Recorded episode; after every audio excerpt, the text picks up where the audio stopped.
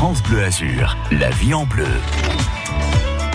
Il faut en parler, c'est important aussi. Les divorces, c'est pas parce qu'on divorce sur le tard que c'est moins douloureux. Alors justement, comment gérer la situation quand on se retrouve parfois à la retraite avec son conjoint et que ce fameux euh, symptôme du nid vide se présente? Eh bien, on va en parler ce matin avec Mathieu Auriol, notre psychologue et invité qui vous répond.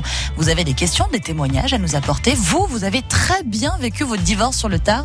Venez nous raconter. 04 93 82 03 04. La vie en bleu qui démarre dans moins de 5 minutes sur France Bleu Azur. France Bleu Azur, c'est la vie en bleu. Et qui démarre en musique, bien évidemment, avec Jean-Louis Aubert. Où me tourner Ce qu'on écoute tout de suite.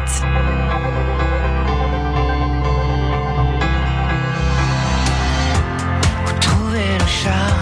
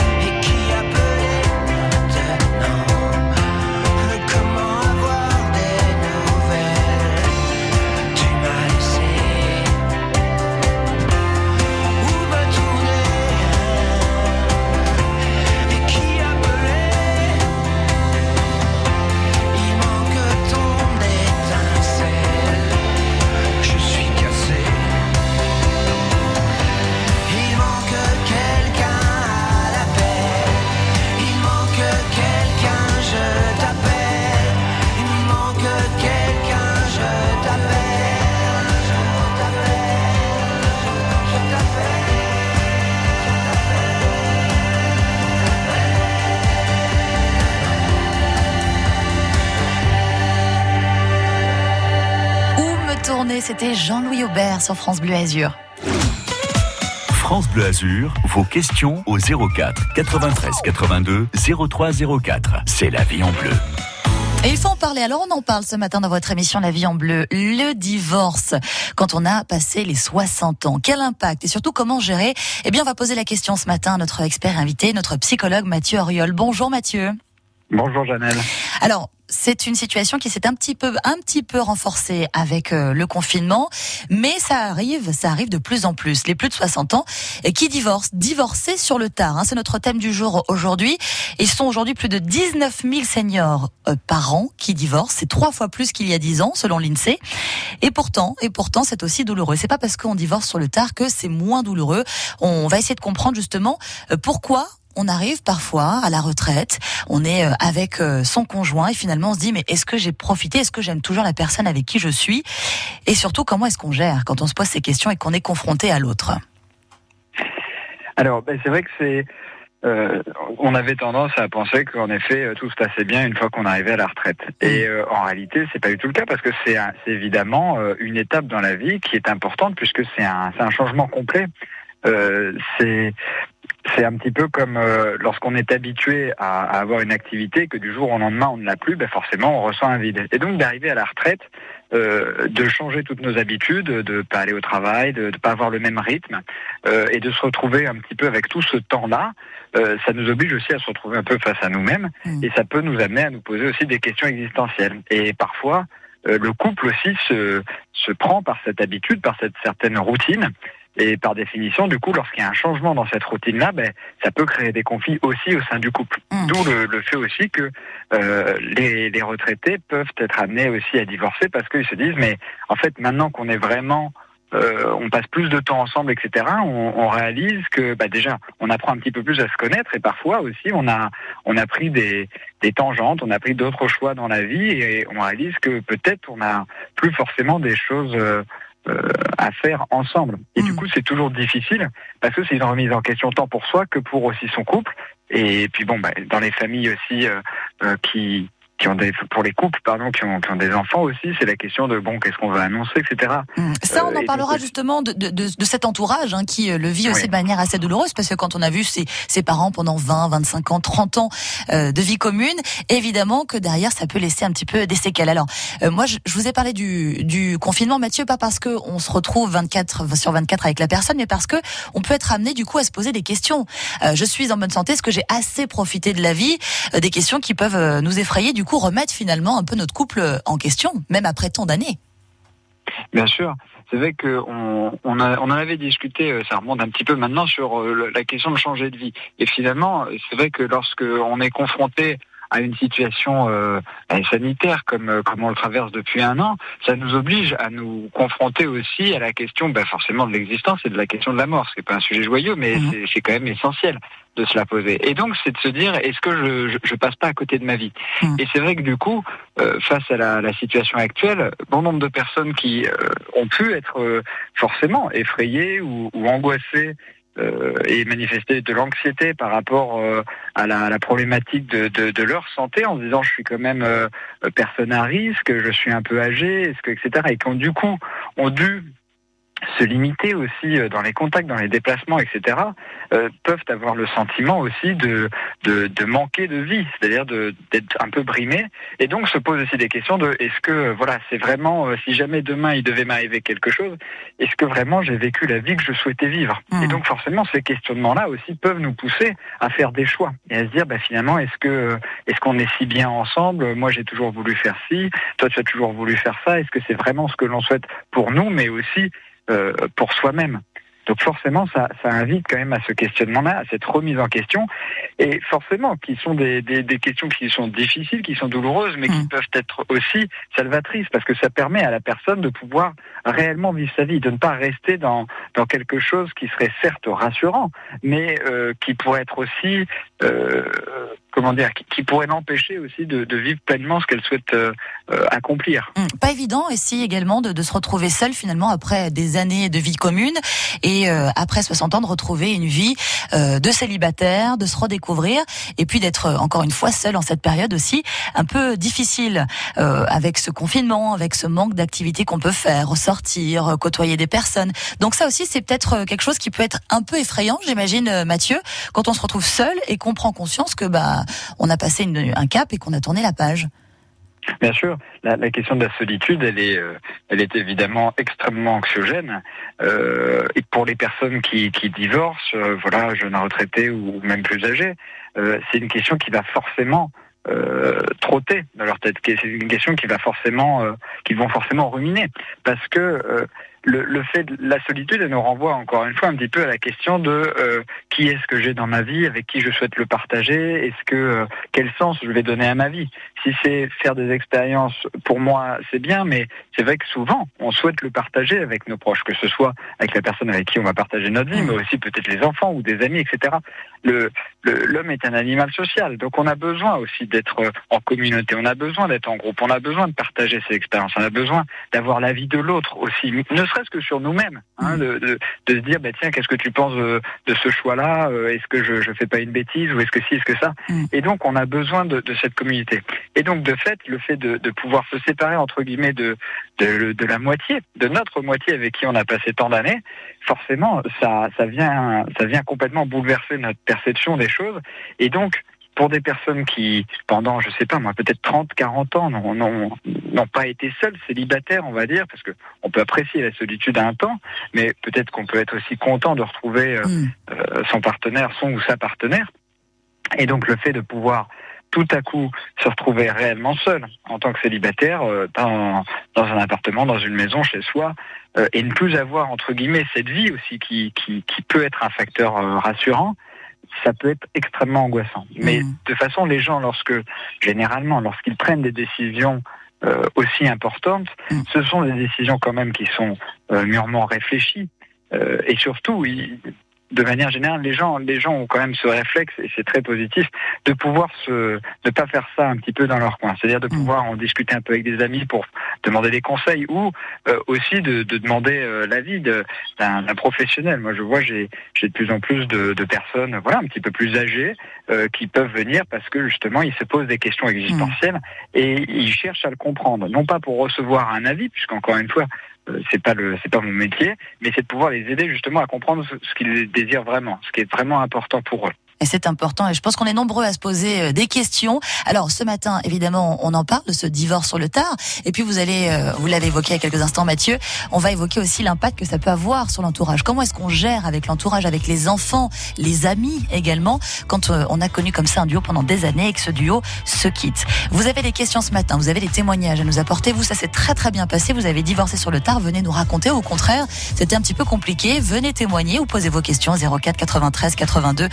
0304 dans votre émission La vie en bleu jusqu'à 9h50 sur France Bleu Azur.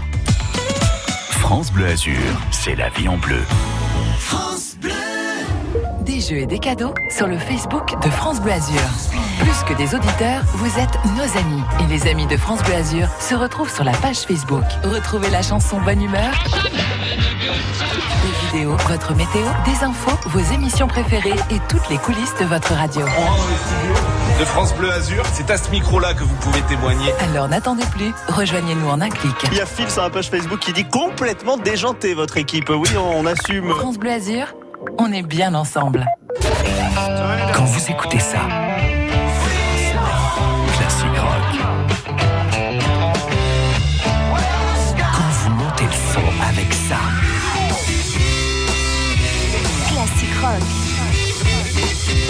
remuez la tête sur ça, vous écoutez France Bleu.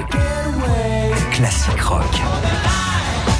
Classique rock. Classique rock. Chaque dimanche, dès 22h30. De la Croisette à Cannes, à la promenade des Anglais à Nice, du port de Saint-Tropez aux fortifications d'Antibes, France Bleu Azur, dans le cœur des Niçois, dans le cœur des Azuréens.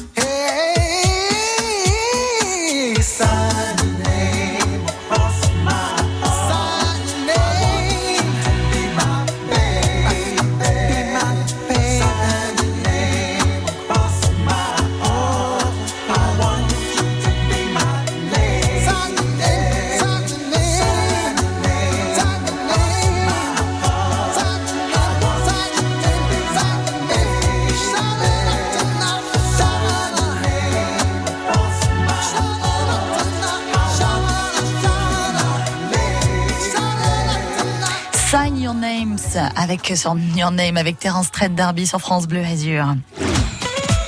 France Bleu Azur, vos questions au 04 93 82 03 04. C'est la vie en bleu.